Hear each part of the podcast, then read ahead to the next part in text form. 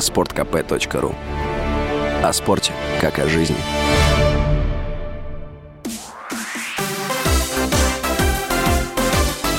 Новости спорта. «Спартак» обыграл «Локомотив» во втором матче 1-4 финала Кубка России. Встреча завершилась со счетом 4-2 в пользу краснобелых, принимавших железнодорожников.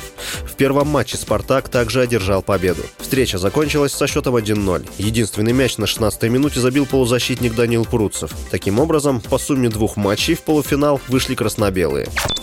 Российский полузащитник Монако Александр Головин продлил контракт с клубом Монако. Об этом сообщает пресс-служба французского клуба. Новое соглашение клуба с Головиным рассчитано до лета 2026 года. Монако рад объявить о продлении контракта своего 26-летнего полузащитника Александра Головина еще на два сезона, говорится в сообщении. Головин перешел в Монако в 2018 году из московского ЦСКА. Предыдущий контракт полузащитника истекал летом 2024 года. В текущем сезоне 26-летний россиянин принял участие в 35 матчах Монако во всех турнирах, забил 6 мячей и сделал 7 результативных передач.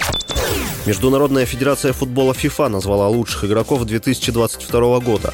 Лучшим футболистом года был признан аргентинский нападающий Лионель Месси. Приз лучшему вратарю года достался еще одному аргентинцу Эмилиано Мартинесу. Звание лучшего тренера получил наставник сборной Аргентины Лионель Скалонни. В декабре Месси признали лучшим игроком чемпионата мира 2022 в Катаре. Всего за 7 игр аргентинец забил 7 мячей и совершил 3 голевые передачи. ФИФА в седьмой раз признала Лионеля Месси лучшим игроком года. Больше наград от FIFA не получал ни один футболист. С вами был Василий Воронин. Больше спортивных новостей читайте на сайте sportkp.ru Новости спорта.